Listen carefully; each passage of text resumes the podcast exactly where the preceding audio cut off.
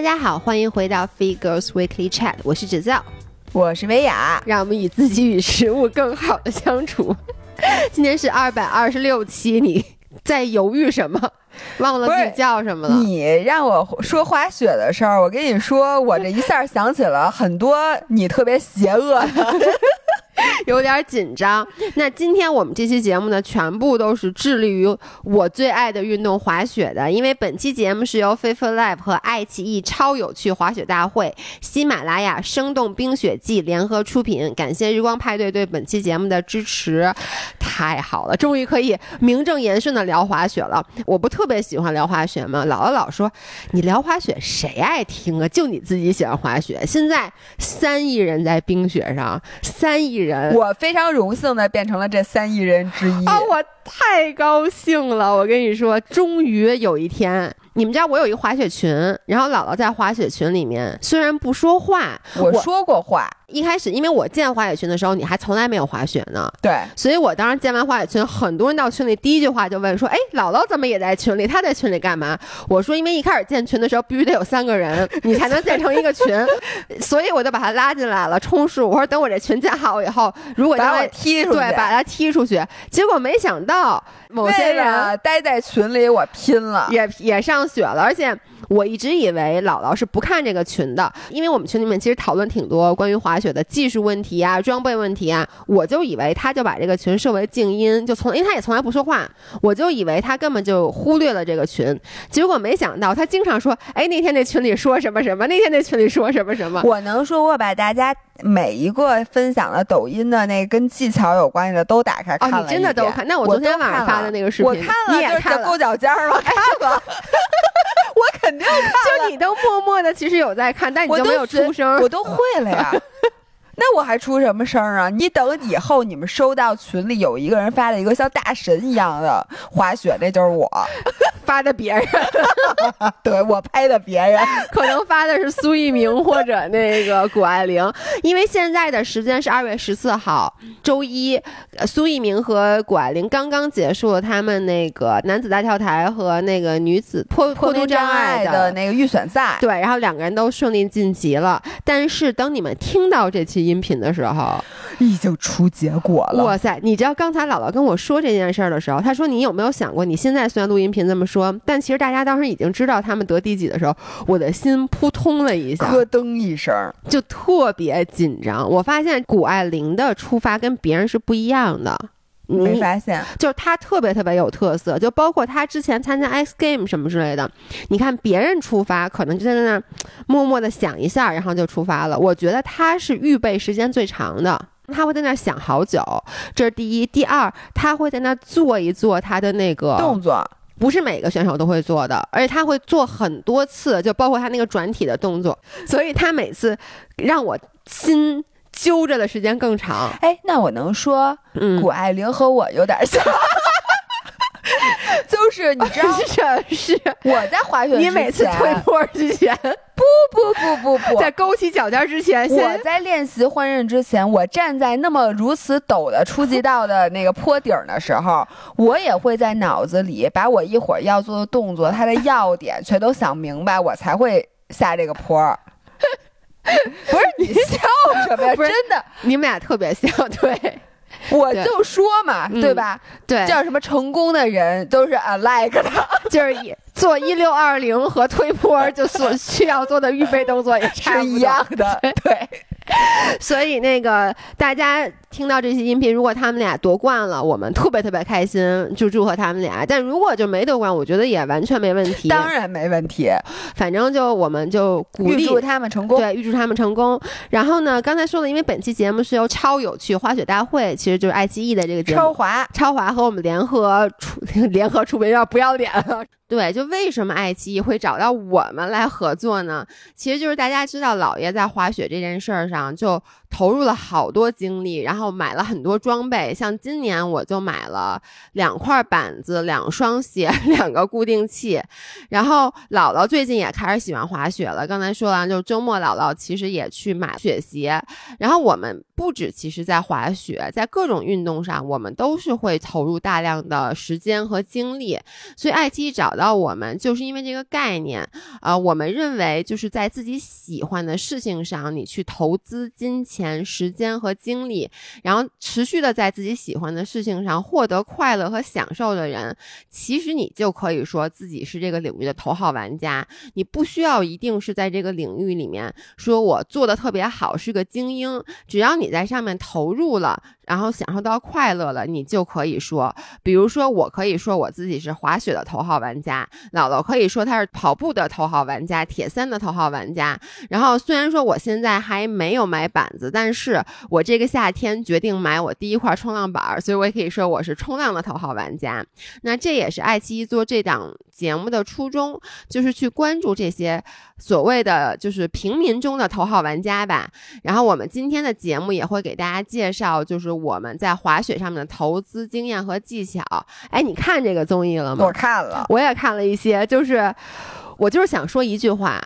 他们都能滑，谁都可以滑。你怎么能这样说呢？我先跟大家说下，这个超滑大会它其实是一档综艺节目，就是他找了一些完全不会滑雪的这个我发现人家一点，我原来老觉得吧，就他找那些明星，人家可能本身也都已经学过了，然后上节目的话，就一下就起步非常高。哎，我当然不是艺人，但比如说，如果有任何一个活动，比如邀请我去参加，假设说尊吧。嗯，一个尊巴的节目需要录制，然后说就是说我们就是找一堆完全不会尊巴的人说来，然后说我们就录制一下大家学习的过程，我一定会预习，先先在家练好，我一定要先赶紧去找人把我教会。对对对，不能一开始漏气。就比如就超滑大会这种，如果是我，我一定至少把前后刃推坡和换刃，包括他们双板，比如把离式和平行式都大大致的学一下，这样子去那儿就不显得我是最狼狈的。然后结果我一看，妈呀！给我笑死了，对，因为他请了一些明星，就是艺人吧，比如像林一、王彦霖。哎林一好帅呀！哎，我我以前不知道林一是谁，我是因为这个节目，我说这个小哥哥真帅，长得不错。还有叫虞书欣，虞书欣，还有黄明黄明昊啊，虞书欣我以前张继科，对张继科，我觉得他你能看到他学的就比别人快一点。嗯，因为我觉得就是运动，其实运动是相通，真的都是相通的。就虽然说球类运动和板类运动其实还是两种大的不同的体系，但是从基本上来说，你的协调性、手眼协调能力，其实它都是对它对身体的掌控，对都是有。我能说这个滑雪，我现在知道为什么这么多人喜欢。就像我这种特别注重颜值的人，嗯，就是我发现这个滑雪的这个运动，它甭管你滑成什么样，都能出片儿。你看，男生滑就很酷，女生滑是那种甜酷甜酷。你这么说还真是，就是我发现啊，就是滑杯和 Go Ski 的这个摄影师，嗯，都很有水平。就是因为我知道一些人滑的其实就非常非常差，嗯，但每次呢，我一看照片儿，我就发现他们跟我滑的也没有什么区别。我我那我觉得我我下一次去可能就能拍到这样的。反正那天你发给我的照片，真的就。感觉你是站在地上了，没有看的，没有动态。呃，因为他可能没有抓拍到我摔的瞬间，所以现在你彻底开始单板了，是吧？呃，我现在决定走单板的路线，走单板路线，因为我想跟大家说的是，第一，那个超滑大会里面他们是单板和双板都让大家去体验。然后呢，我就说姥姥其实也是一个单双兼修的人，对，真的是。咱们说滑滑雪嘛，我觉得你现在就处于那个特别好的一个阶段，因为你现在的进步会特别特别快，就和所有的运动一样。就比如说我们之前说的，去健身房，我们不可能做到减脂增肌同时进行，除了了谁？除了小白，因为你刚去健身房，这个时候你真的就是可以做到一边减脂的同时，一边又增加肌肉含量。对，那滑雪我觉得也是，就是一开始你的进步非常非常快。我跟你说，我现在就找到了我最开始游泳进步的时候那种快感，你记得吗？当时那个游泳大神就、嗯就我我的陪练、陪练，跟我说，我说我现在真的巨喜欢游泳。他说你喜欢游泳是因为你还没有学会。嗯他说等你学会的标志是什么？你已经开始游课表了，开始进步非常费劲的时候，那个时候你其实是真会了。但那段时间你就没那么好玩了。嗯但是我现在就在滑雪新手的红利期，对而且我发现这个红利期的这个感觉，每一个人都应该珍惜，它简直就是初恋的感觉。对，就是因为你这个时候你的进步其实是非常明显的，就是你的努力和你收到的回报的反馈是非常非常快，对就是并且这个时候是你的成就感最爆棚的时候。是，然后到后来呢，我觉得很长一段时间你会稍微有点举措，比如说你说你现在会换刃了，在我看来你根本就不会换刃，嗯因为你其实只是在魔毯上面你你只是在初级道这个初级道上会换刃，对你到稍微陡一点的坡，可能就得重新学了。是，然后呢，我觉得就是对于我来说啊，就是我从换刃，我可能是去年就嗯可以了，然后到能自由滑行，我刚刚说了指哪儿打哪儿，这是我的第一个 milestone，就是我我找到了这个点，然后我从那个点到我这次去北大湖最后一天找到了，我说就是找到了折叠的感觉，就滑雪现在你还不折叠呢，你每次觉得你自己蹲巨低，你觉得你前任的时候都快趴雪上了。然后一看视频，你站的老高，跟根棍儿一样。然后直到我这次在北大湖，我真正的在最后后一天，我一看我的照片，我去，确实是折叠下去了，而且找到了稍微找到了一种，就以前摸雪我都得有点那种去刻意够，但后来他们就跟我说，其实摸雪不是你真的想摸雪，是雪想摸你，是雪想摸你，是因为你折叠够深了，你不摸雪，你脸就贴雪了，你的手是帮你扶了一下。之前其实都有一点想去摸，就我想往前伸手，后来他们就说你这样不要，所以我后来就每次滑的时候，我会刻意把手就收起来，夹起来，就不要把手什么时候等收起来的手能摸到雪了，就是真的能摸到雪对了。对对是吧对，然后我这次就是在最后一天，终于在那个折叠的时候找到了一点，就是我我其实后来真的不想摸雪，虽然有点凡尔赛啊，因为我我那手套是新买的，然后北大湖那雪因为没下雪，那地上全是冰，哦，然后把我那手套都给磨烂了，所以我后来就有点不想摸，但是我确实又很想往下蹲，所以就有有几次就迫不得已，因为有点太低了，然后就拿手去撑了地，就非常凡尔赛。但我就说我找到了这个感觉，然后我的体会是什么？就是。这对于我来说，第二个 milestone 就是这个点，我花了很长很长的时间，可能是基本是我这一整个雪季，我都在找这个点，而每一次我都很努力的在练，然后我看很多很多的视频，我觉得我做到了，一看视频发现我没做到，然后突然一下我就领悟了。嗯所以你知道我的感觉就是，你就是要堆量，就是你嗯不要在觉得自己没做到的时候就沮丧就放弃。包括我很多朋友都跟我说，说你这滑的太少，因为我觉得我滑很多，是因为我这个雪季滑的很多，嗯但是人家都滑了多少年了。嗯然后我不是现在开始练那个跳转一八零嘛，练着一八零呢，我就开始问人家，我说三六零怎么做呀？然后人家就说你你这跟我问你那个，对，人家说你一八零还没跳明白呢。然后那天发生了一件事儿，让我再也不想。提前去学别的东西了。是那天我滑的时候，有一个人从我身边经过，滑巨牛逼，就是他那三百六跳的就是飞踩的三百六。嗯然后呢，后来特别巧，我们俩最后坐的是一趟缆车，然后他当时带了一个学生，我就听他在给他那个学生讲，那是一男生，跟我一样在学一八零，然后那个男生同样在问他三六零的事儿，他就跟他说：“你现在不能着急。”他说：“我。”是在我上学第一百五十六天的时候，做出了我第一个三六零。嗯说你现在才上学多少天？在他问完他这个问题的时候，我默默的打开了华杯，看了一下自己上学多少天。当时我记得特别清楚，我上学是五十多天，嗯，然后我的心里知道，哦，我还差一百多天。他就说你得到了那个时候，他说你把一八零零练的特别特别明白了，你一八零能够跳到完全没有失误，每一次跳都特别特别好的时候，你那个时候你再去想下一步。嗯，所以我我就说了很多，对所有运动其实都是这样，对，所以我这那次我一一在群里发，就是好多人就问我说：“老爷怎么摸雪什么之类。”其实第一啊，我现在摸的也不好；第二就是好多人真的就属于换刃还没换明白呢。就开始已经开始，对对，就开始想要走科华大师那条路线了，就是要给他一定的时间。对我其实不着急，你知道我那天又想明白一件事儿，嗯我觉得滑雪这东西，运动这个东西，你最重要的是什么？最重要的是你每一次都高质量的，就是你如果在运动中能非常享受对。其实是状态是最好的，那现在已经没有那么喜欢游泳了。为什么呢？是因为我每天都游，比如说我已经学会了，对。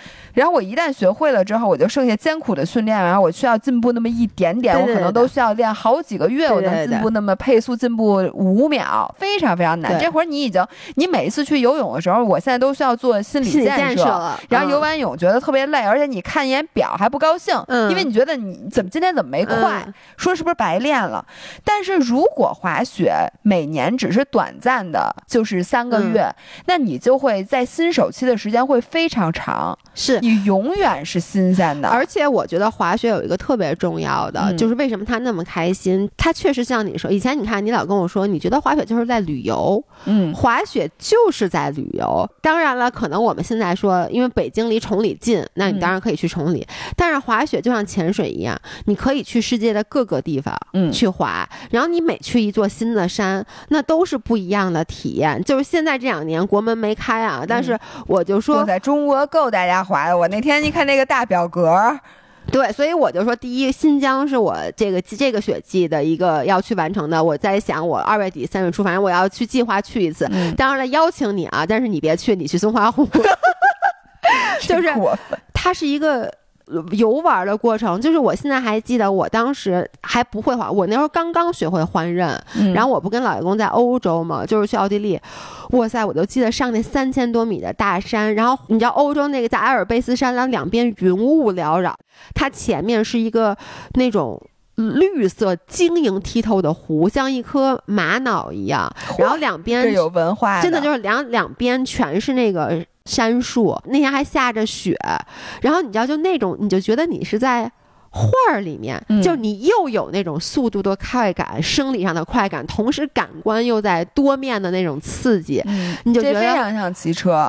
对，你就觉得啊，这个真的就是我当时觉得人生无憾的感觉。对，它比骑车好玩的一点在于，第一它不累，像你嗯说的；第二呢，因为它技巧很多。对，骑车其实没什么太多技巧，你就是使 使使劲儿，功率对你就是拼命骑，所以它很痛苦。就你有时候看见景儿，你其实看见它了，你也没看见。对，但滑雪你是真看见了，滑雪我现在也看不见，啊因为我怕摔。但是一旦你差不多了，对你因为你不累呀、而且你想，你技巧也好玩，看景儿也好玩，而且我觉得就是滑雪更像一个情人，嗯然后像我的跑步呢更像老婆。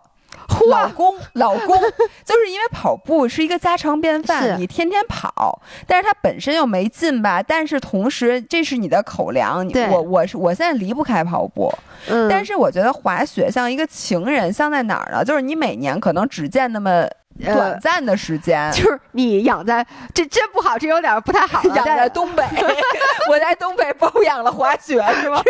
对，就是就是感觉牛郎织女，你每年冬天嗯相聚，然后你永远有点琢磨不透它。是的，滑雪真的太让人上瘾了。我我然后那个我一定要分享两个故事啊，啊就是赶我紧说我周围真的为了滑雪不顾生命的我我作证，这这俩人真人，啊、有一个是那个我们俩一好朋友，这个人呢，他以前特别喜欢潜水，我觉得他他可能都潜的都，我觉得快有上千瓶了。就是我印象中，只要是看到他的朋友圈，一定在潜水。晒的比黑人还黑。对，然后他以前一直都说蓝色鸦片是他的终极目标，他这辈子最爱的就是潜水。然后他其实跟我同时开始滑雪，就是我们俩现在都算是两个半雪季，就在那个一九年的年末，我们俩同时开始喜欢上了滑雪。也是因为他潜水，他没法出去。现在对，他就开始滑雪，然后现在就这哥们儿啊，首先他现在在新疆呢，你知道他已经在新疆待了多久吗？就已经待了将近快一个月了。然后呢，我不是想去新疆嘛？我又不认识路，然后他每天都给我发他在新疆的视频，说来吧来吧。然后我说你回不回来干活？他说我明天就回，我回去开两天会，然后我再回来。然后这个哥们儿已经快五十岁了，是我见过滑雪中毒最快的人。然后他那天跟我说了一句话，说。白色鸦片还是比蓝色鸦片劲儿大，我跟你说，说抽完白的就不想抽蓝的了。然后这哥们儿这么大年纪了，那天。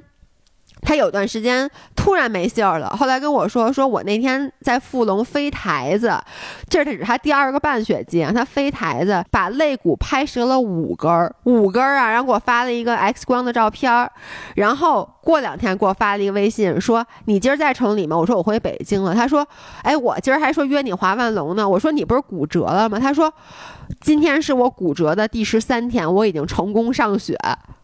就是等于他真的肋骨骨折，十三天之后就开始回去上学了，然后自此之后就一直在雪上。然后他给我发还在新疆的照片，还各种跳呢。天哪，就不要命了！就他真的就很爱滑雪。还有就不管是咱们的这个，我觉得这个吧，只能说，我觉得我们不鼓励说你受伤之后不好好休息，但是啊，他自己真觉得他没事儿了。我我觉得他事实证明他确实没事儿，说明肋骨骨折，啊，肋骨骨折确实没有，好像没那么大呃，没有那么大事儿，就是这要是他腿折了，我觉得，就呸呸呸！到时候那一会儿就给我打一电话，说你说我什么呢？音频里，然后还有一个就是老爷公有一个朋友刻画大神，然后他还教过我，就是我以后的样子。呃对你以后的样子。然后呢，他爸在六十岁的时候，以前不会滑雪啊，六十岁的时候开始学双板，天哪，六十岁，然后滑的比我们所有人都快，你根本看不见他。他是冲下去的吗？对，但他是有控制的冲啊，就是哦六十岁。然后，如果你去东北滑雪的话，你会发现现在的一个现象，雪场现象就是，第一，有很多小朋友，就你看冬奥会电视上那个那个小朋友一岁两岁，真的就那么大，嗯，就好人家欧洲人不说了吗？两岁开始滑雪什么的，好多这样的。对，就是我特别好带我去进小树林那朋友，就那 Maris，他其实就是三四岁就开始滑雪了。嗯，然后当时对于我来说，我觉得这是不可想象。但是其实你现在去雪场看，第一这种人特别多，对，第二就是老头儿老太太巨多，因为你还没有坐过缆车。是的，就是你下回你比如你去东北，尤其是北大湖、松花湖不是啊，老头老太太不爱去，因为老头老太太都喜欢进树林儿，你知道吗？你就看那个缆车里，只要是老头老太太，第一滑双板的居多，第二全都滑刀外，都滑特厉害，而且就是那天。还我坐车缆车，一老太太在我对面，还跟她远在澳大利亚的孙子和孙女儿视频，然后说奶奶在滑雪呢，说你们还记得奶奶教你们滑雪吗？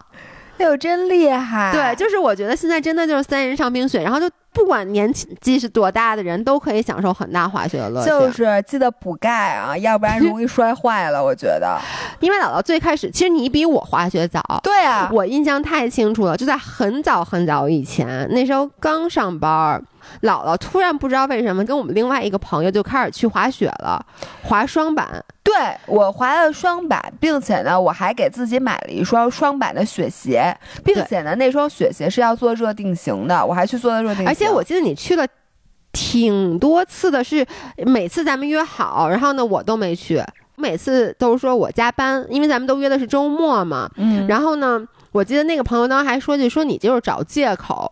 我现在就想啊，我其实确实挺不公平的，就我一边说你，你看你叫你去滑雪，你老不去。当时我其实跟你是一样的恐惧，就就是其实你说加班儿。要叫你吃饭你就去了。对，就是其实什么事儿都比加班重要，除了滑雪，因为我还是挺害怕的。就是我觉得这是一个全新陌生的运动，而且那个时候我也不运动，也不抗摔。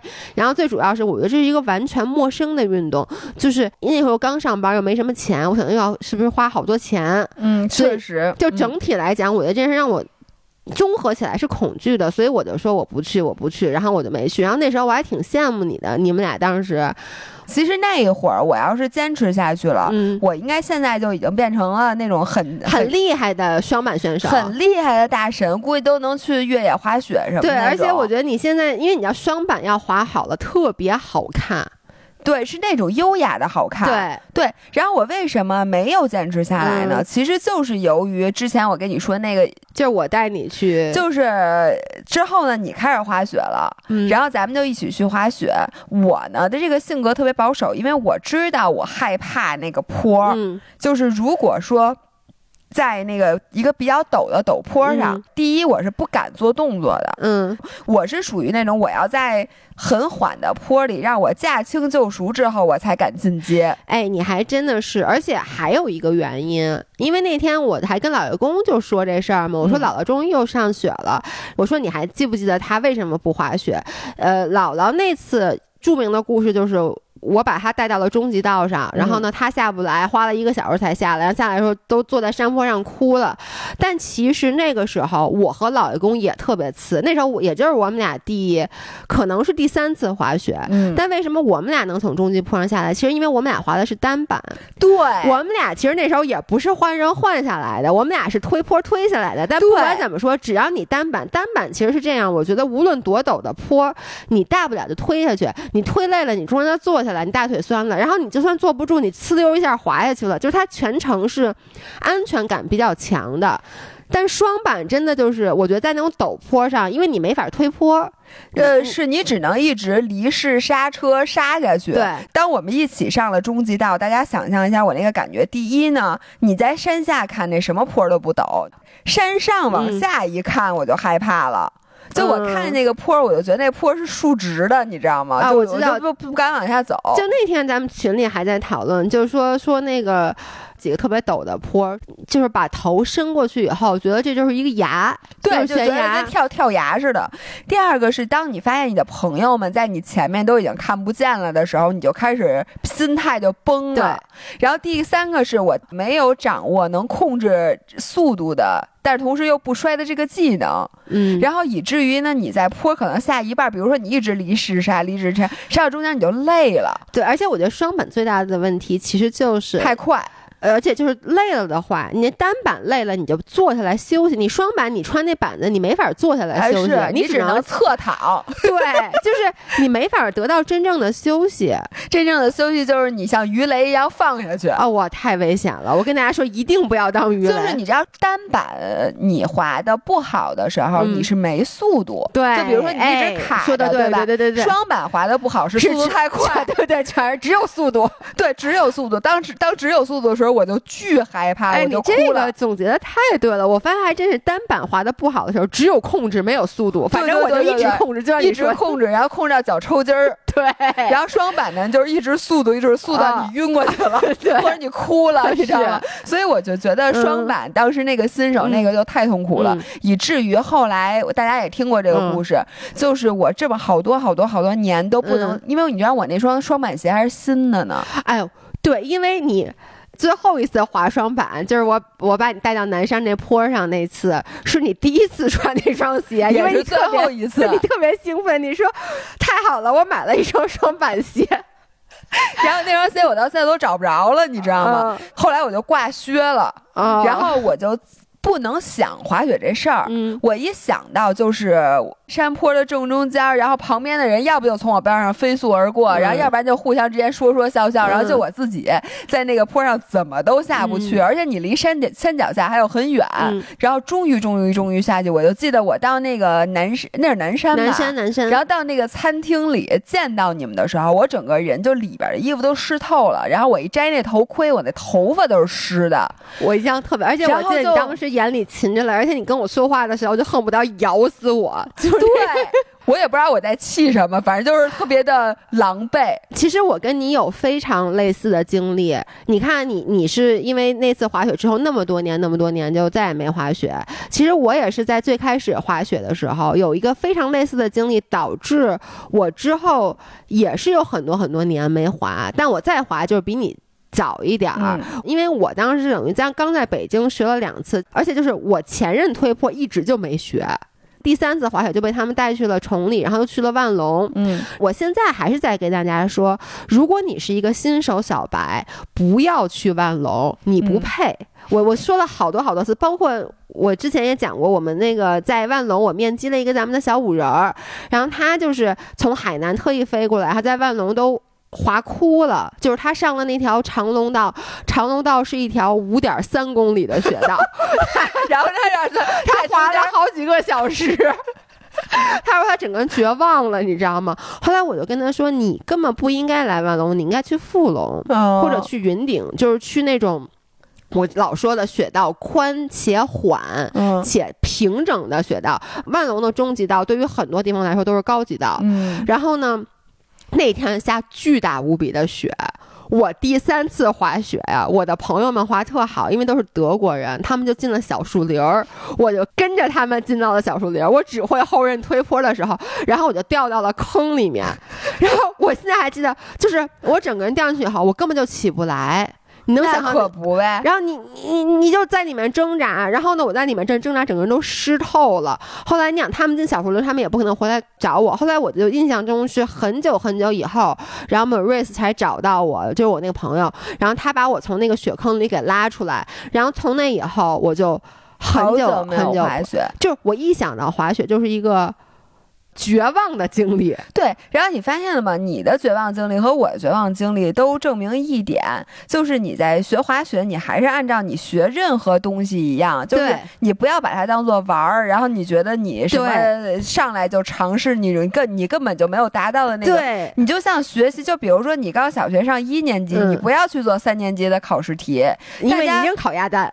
对你让你那样，你说你再也不学了，你说这些事儿赖谁？对，所以其实滑雪是像每一个运动一样，嗯就是你就按照人家那个固定的这个、呃叫什么呀，这个循序渐进的这个来，是不要然后你着急。肯定会学会，并且你会体验非常好。是你这次我感觉就是，你看啊，你你以为你会很害怕，然后你这次去滑雪也完全是抱着一个其实是陪朋友，那天没事儿干了，就是本来你们是安排你们是一起去骑车，骑车的，结果因为太冷了没法骑，然后旁边就骑到了雪雪场，然后就对。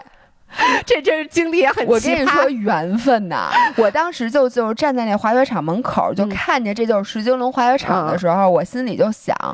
我说这绝对就是老天再给了我一次机会让我滑雪，并且你知道之前发生一件重要的事儿，嗯促成了我这次滑雪。呃，松花湖的这件事儿，就是你让我去松花湖，我没去，嗯，嗯然后咱把它录成了音频之后，嗯底下有一个留言的五人儿说了一句话，他说那个。姥姥，我跟你一模一样，说我原来非常恨滑雪，我就跟你一样，我都 PTSD 了，嗯然后就觉得我肯定不会滑雪了。可是呢，过了好多年之后，我又给了他一次机会，嗯然后我说姥姥，你应该也也在给滑雪一次机会。嗯，说你现在的状态跟之前也不一样，嗯而且你现在这个恐惧已经过那么多年了嗯什么的。一看那个呢，我就在想，这可能有点像我给你 留的言。是你小号留的 对是吗？然后我就在想，我说我现在其他的运动，你说让我做什么运动，我都没有那么害怕，而且我那么多运动我都那么喜欢。对，我说滑雪这件事，我不可能不喜欢，并且我不可能说我真的就不会，嗯怎么都不会，我觉得这是不可能的。嗯而且就那天我站在那个石金楼门口，嗯我就想要不然我再试试。嗯我心想，我先不告诉你。就万一我这次试还不行，嗯我就不用改口了。嗯，然后这次试我要觉得行了，我再把这事儿告诉你，们都不知道偷，姥姥现在何止是行了呀，我简直就是我告诉你膨胀了。然后我上来就是请了一教练。嗯，因为我觉得这教练这件事儿还是关键的，因为你第一回你甭管是什么新的你没有做过的这个运动，对你都是巨害怕，然后最容易退坑的就是第一次，对，而且你总需要一个人告诉你。虽然说其实当时你也请了教练，但已经太多年了，你其实没有。而且就是单板这个事情啊，不像双板，它是直觉，就是你任何人小孩儿，你看嗯人家穿上双板就能滑下来。单板呢，他要没有教练的话，你基本上你都不知道你该怎么滑，对对对哪边朝前哪对边朝后，你完全不知道。对于是呢，我就请了一个教练。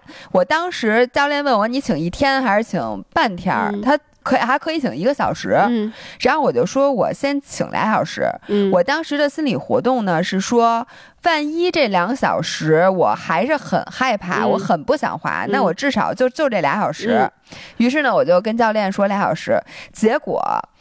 最开始你练的是在平地上，然后他让你把一只脚放在板儿里面，就练单脚滑行。对对对，哦，对，然后他还让你判断你左脚在前，右脚在前。这里边我还发生了一些故事。嗯我原来是坚信我是左脚选手，左脚嗯叫什么来着？，regular。regular，右脚叫 goofy，我说 goofy 这名儿不好啊，你滑我得 regular 冲啊，浪是左脚还是右左脚，？OK，所以我冲浪冲的不好。我现在觉得我因为脚错因，为站错了是吧？我我一直觉得我肯定是左脚，因为我踢毽儿就是左脚。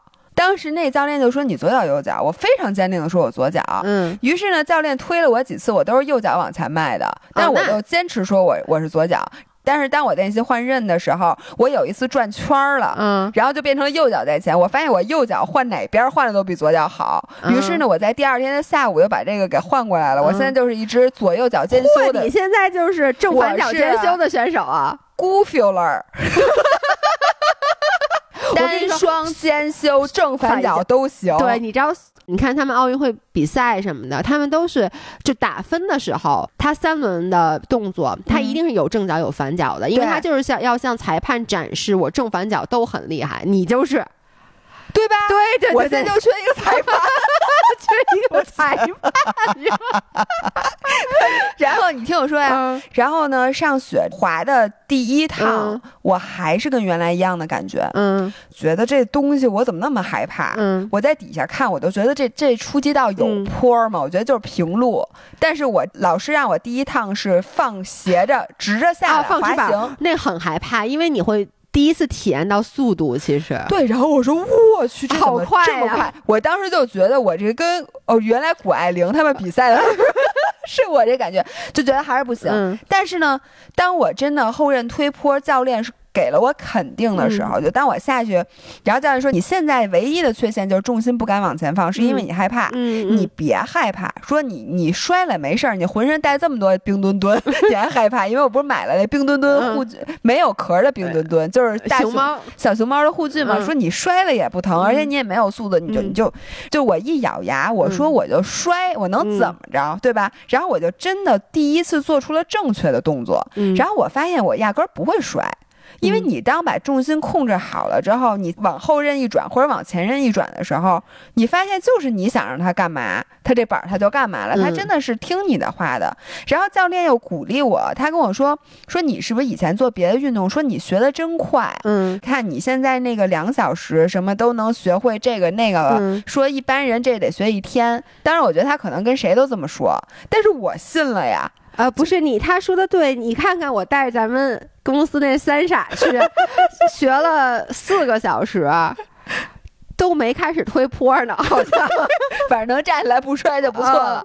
对，然后这个时候我就觉得我有点已经开始上瘾了。然后我跟你讲我干了什么。嗯这个人啊，一旦开始对一个东西有兴趣，太可怕了。嗯你干嘛了？就是我请了两个小时教练，首先我又续了一天半。嗯，我跟教练说，今天下午啊，嗯明天全天你没事儿吧？我包了。嗯说你必须得给我学到换刃，因为我当时觉得换刃是一个坎儿。对对对，就是你学会换刃之后，我我觉得我就可以自己练习了。嗯我当时这么想的。我说这个第一，第二，我在中午的时候就开始搜 B 站上各大视频，我就开始自学了。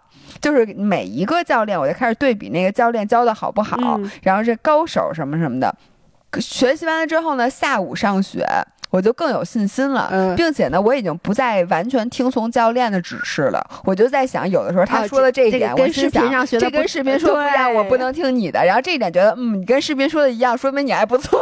你知道，我已经开始去榨着人家教练了。嗯然后，当我学会了后刃落叶飘的时候，嗯，我认为我已经会滑雪了。因为你。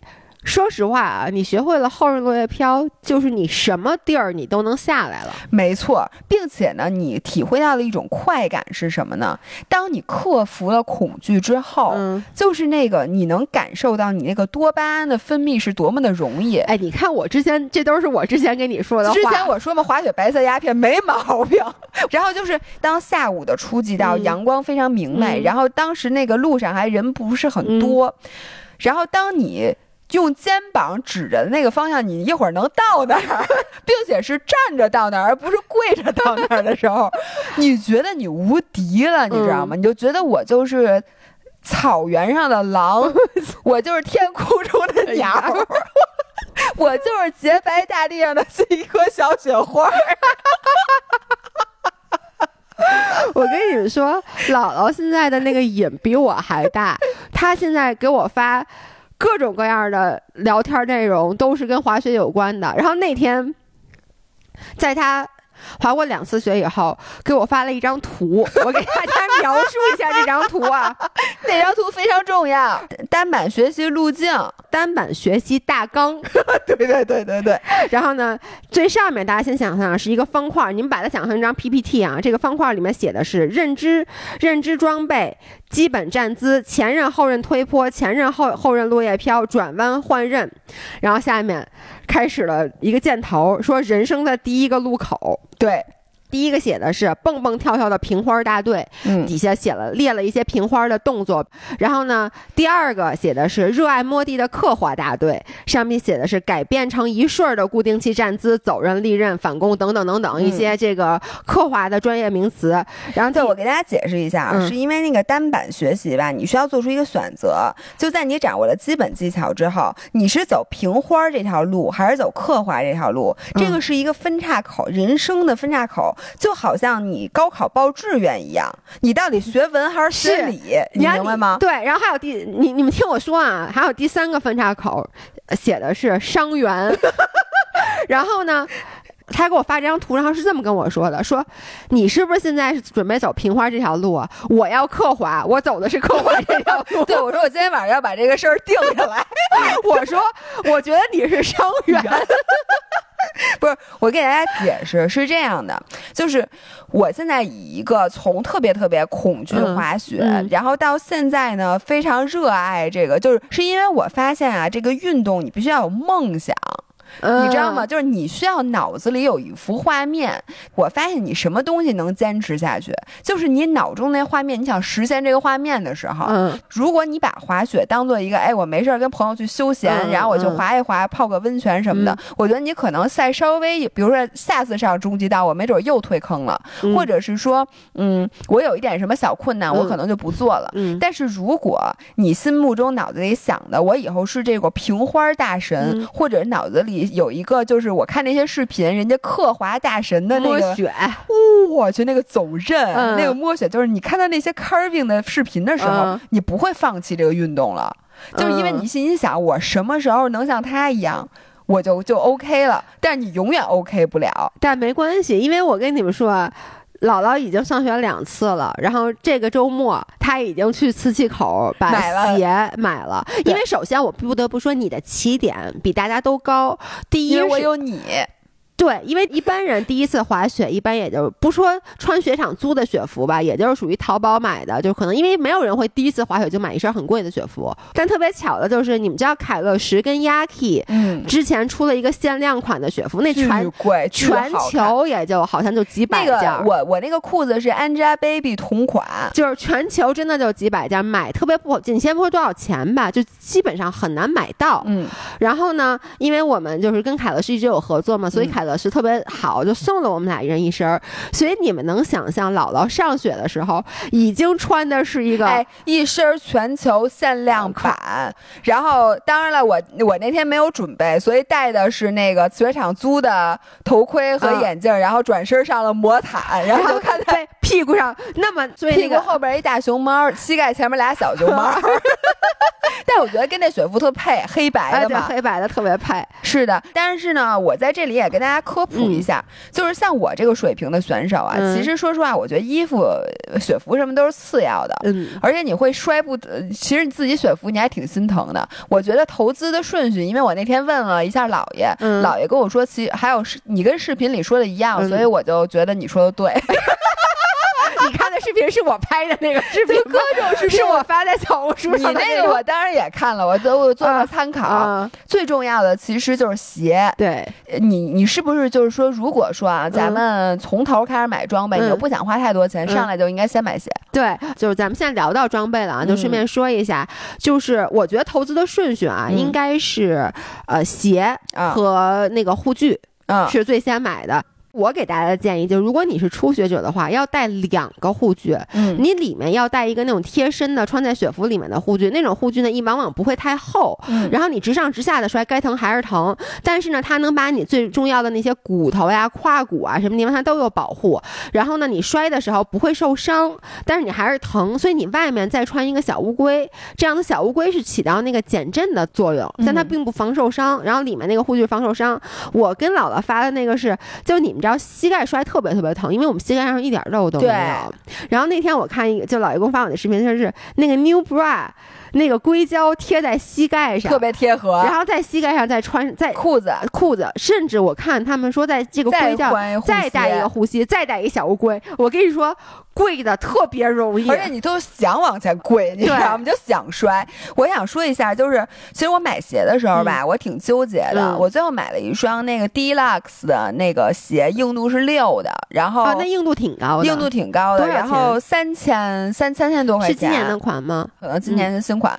我当时坐在那儿，其实我试完了之后就挺合适的。但是就在买不买的时候，我就在想，我心里有两个声音，一个是说那个别买了，说因为你这个雪具马上就过了，而且下一个雪具，你说你中间还要练铁三，然后你下一年你也不知道你能滑多少次，然后呢，你说你花三千多是不是有点烧包？你现在配吗？对吧？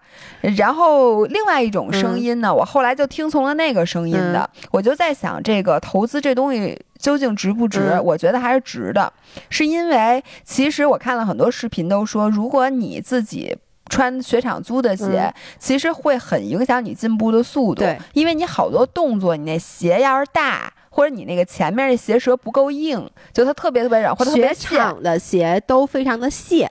对它特别泄的话，你其实就很多动作，其实你身体是做对了的，对它反应不到板子上，对它反应不到板子上，那你不是就非常的受挫折？是，我就心想，我说一个运动，你之所以做它，你不就是为了体会到它的那个快乐和，而且以很大的快乐来自于你的进步，而你做出那些动作，你体会到了新的升级的快乐，就跟打怪一样。对，这个东西其实是先有鸡先有蛋的事儿，你如果不买这双。鞋你可能永远都不喜欢滑雪，你一旦买一双鞋，你喜欢滑雪的可能性会加倍。那你干嘛不给人生一个机会？对对吧？而且你就既然已经花了雪票钱，花了这个时间，你就买。然后，于是呢，我就把这个买了。然后我觉得护具是一个道理，对，就是因为如果你每次摔都让你痛不欲生，说的太对了，甚至能让你真的摔受伤了，你说你何苦呢？很多人可能觉得滑雪很贵，我觉得这可能是很多年轻人现在在犹豫要不要滑雪的原因。哎，我觉得老年人犹豫要不要滑雪，就是怕受伤。这个我那也贵，对，这个我一会儿会给大家讲一些我的朋友的故事。但年轻人像我当年特别早，就你当时叫着我去滑雪，因为那时候我刚工作。我印象特别深，嗯，我那个时候觉得滑雪就是一个很昂贵的运动，对。但是我我现在觉得啊，滑雪这个事儿是可贵可便宜的，嗯，就是当然你说我不花钱滑雪，其实比较困难。但是就是装备这个东西，第一它是一次性投资，嗯，就是。很少有人说我每个雪季都换一双雪鞋的，就是我比较烧包，是因为我这鞋买的不合适。然后呢，我也是因为要拍视频嘛，得好看。但是一般人一个雪鞋，我有朋友一学穿穿了十二年了，嚯，就是。当然了，他后来也也也有去再买新鞋，但他那双老鞋现在还能穿。就雪鞋和板子这个东西，它能用的时间比较长，这是第一。第二就是我为什么说可贵可便宜？比如说鞋，我刚问你买多少钱，你说三千多。我觉得鞋这东西是这样，当然了，硬鞋比软鞋肯定是要贵一点儿。呃，牌子和牌子之间其实差的并不多。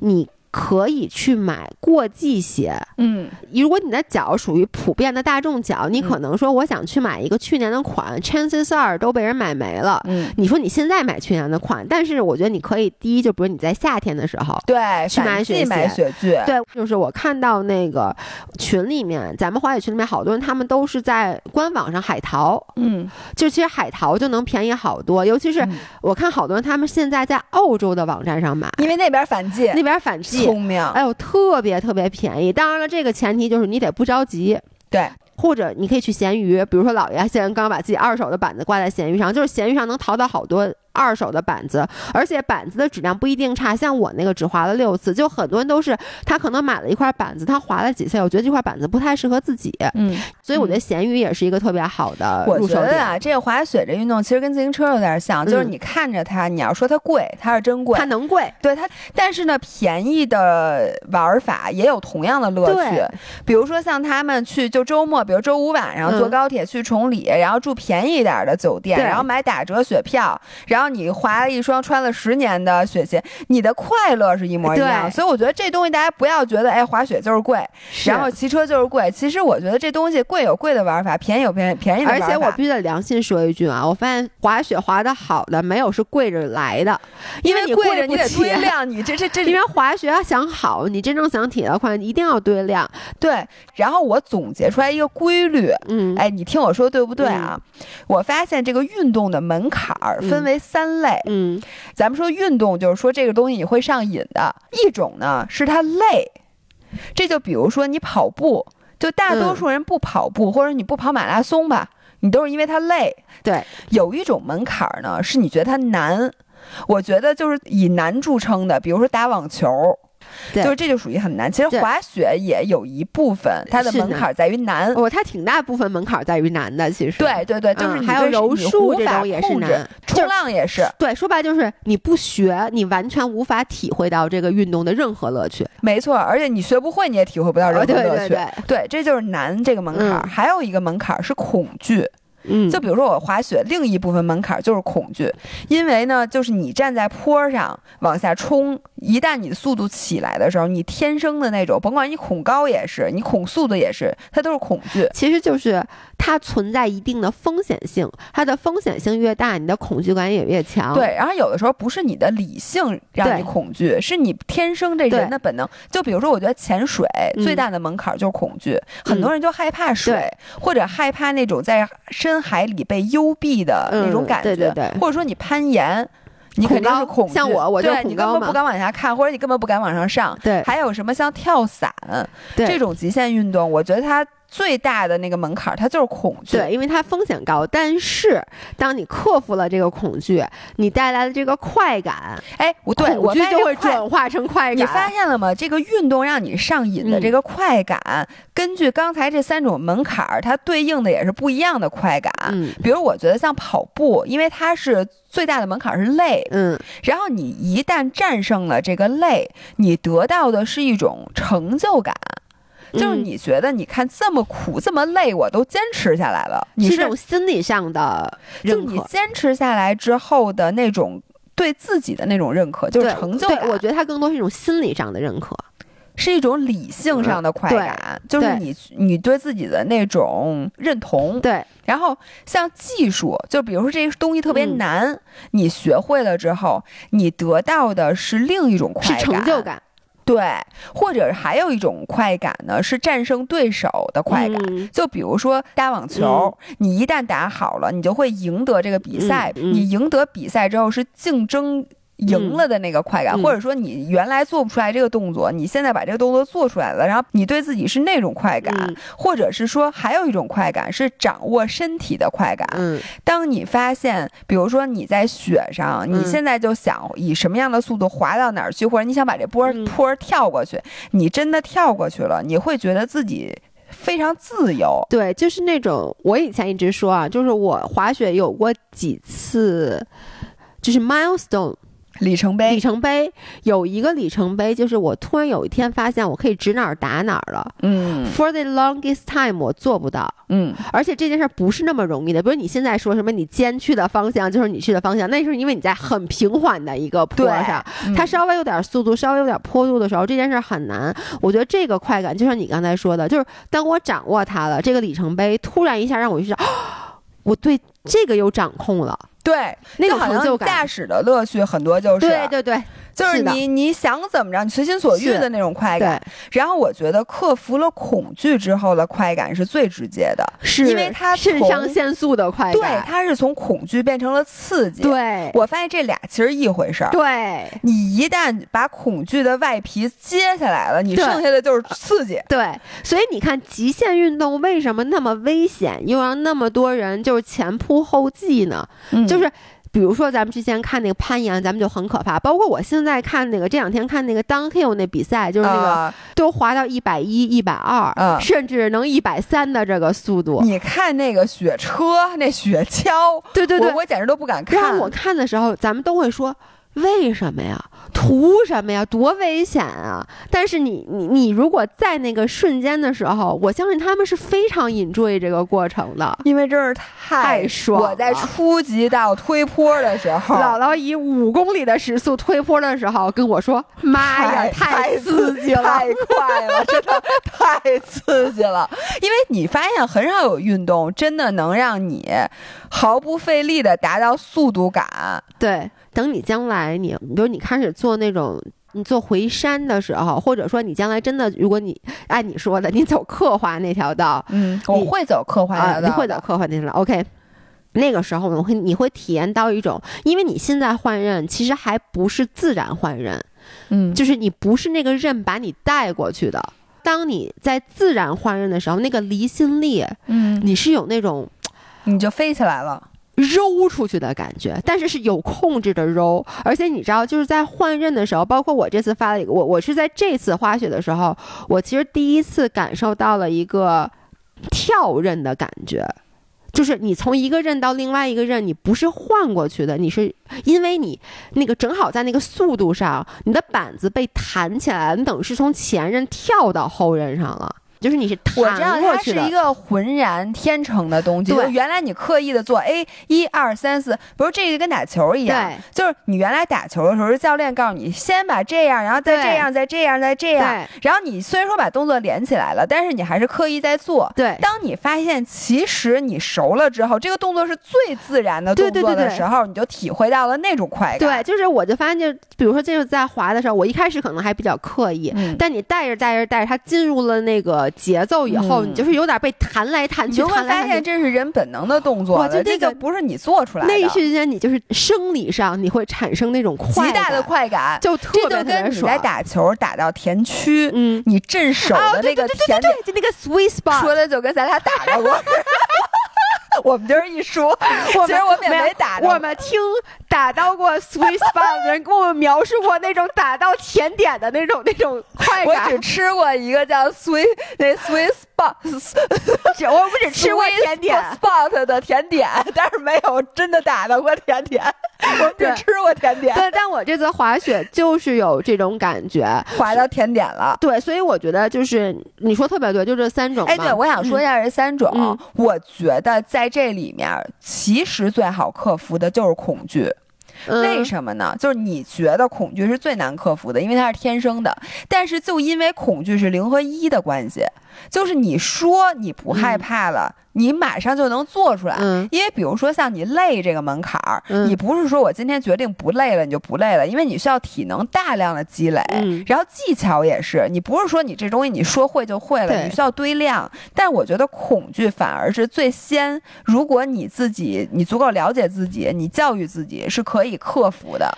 所以我觉得滑雪可以成为一个大众运动，真的就是三亿人真的能上冰雪，是因为它是难和恐惧，我觉得一半。一半儿，因为你要说滑到最后，那肯定是纯难。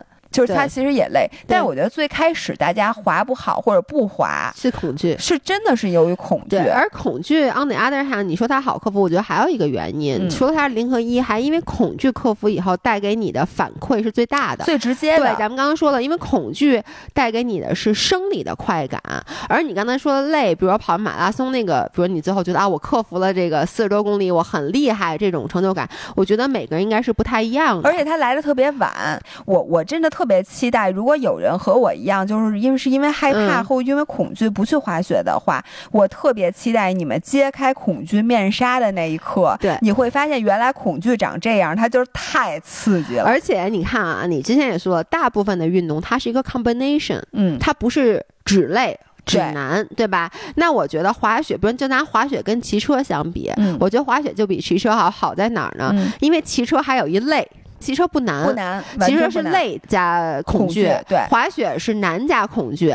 但是呢，我觉得就是难，你一旦克服了，你下次就不难了。我觉得它就是快感得来的会更加的容易一些。所以我真的觉得滑雪这东西，除了就是说可能我们南方的朋友们离雪场比较远，嗯，但是也可以去，比如室内的那些你说的，嗯或者就是你把它当做一个旅行去学。我觉得北方的朋友们，尤其是北京，我觉得简直太友好北了吧。京很友好。可是双奥之城，现在咱们这冬奥会都办过了，我觉得以后那些雪道、大跳台，你还不赶紧感受一下？，哎我跟你们说，现在姥姥真的是魔怔了。我我走刻滑那条路，我不去大跳台，这是你去的。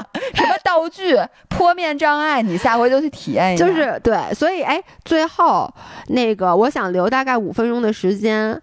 给你一些机会，你你这个滑雪新手有没有一些想要向我这个 啊滑雪大神提的这个问题？我都整明白了，我有什么问题？我考考你呗。不是，首先啊，嗯我觉得如果说我代表滑雪小白提问的话，我嗯刚才装备那块儿其实基本上已经问过了，对吧？就比如说，如果大家就是预算有限，对我建议大家先买鞋。鞋和护具当然，你里边那身压缩衣，我建议你最好买，要不然你里边穿什么其实都不太合适。但也可以穿速干。如果你已经有这种运动的速干了，也可以先穿着。那个不是一定要买，但当然了，如果你只要开始坐缆车了，你最好还是买。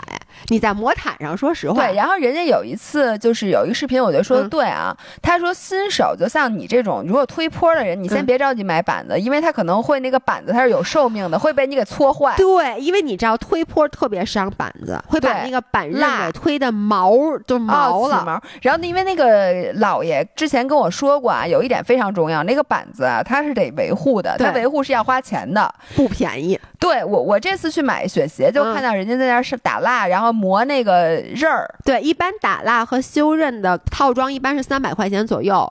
然后呢，啊在这儿跟大家说一下，我知道好多人都没有这方面知识，我在这儿一定要给大家普及。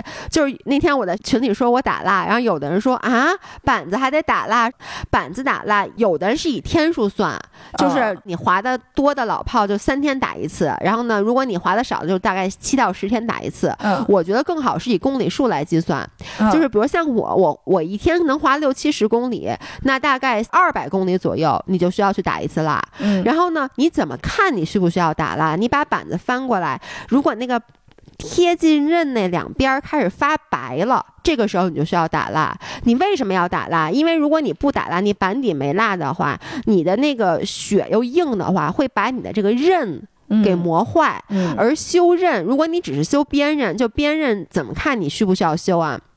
你拿手拇指刮一下那个刃，如果那个刃你觉得毛毛的，这个时候你就需要修边刃了。修边刃一般一次要一百五。嗯然后呢，如果你用手这么顺着那个板底摸，你发现你从板底抠那个刃的时候，你能感觉到那刃边儿，嗯，就说明你的底刃比板底要高了。嗯那这个时候你需要修底刃，底刃一般都是手动修的，修一次底刃可能就我那次修底刃，因为我底刃磨得比较烂，修底刃花了三百块钱。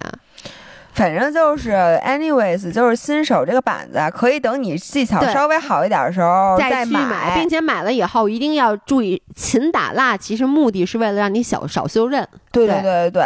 然后这个问题嗯其实我刚才已经问过了。然后呢，这个你刚才也说了，就是说我我想问的问题就在于有几个里程碑。嗯，就比如说你怎么着，就最最开始肯定是先学推坡，对吧？对然后学换刃，然后学完换刃之后，你就说就是你在陡坡上都能换刃了，就叫做你会换刃了我觉得是这样。换刃分两种，一种呢就是叫做你会转弯儿了。啊。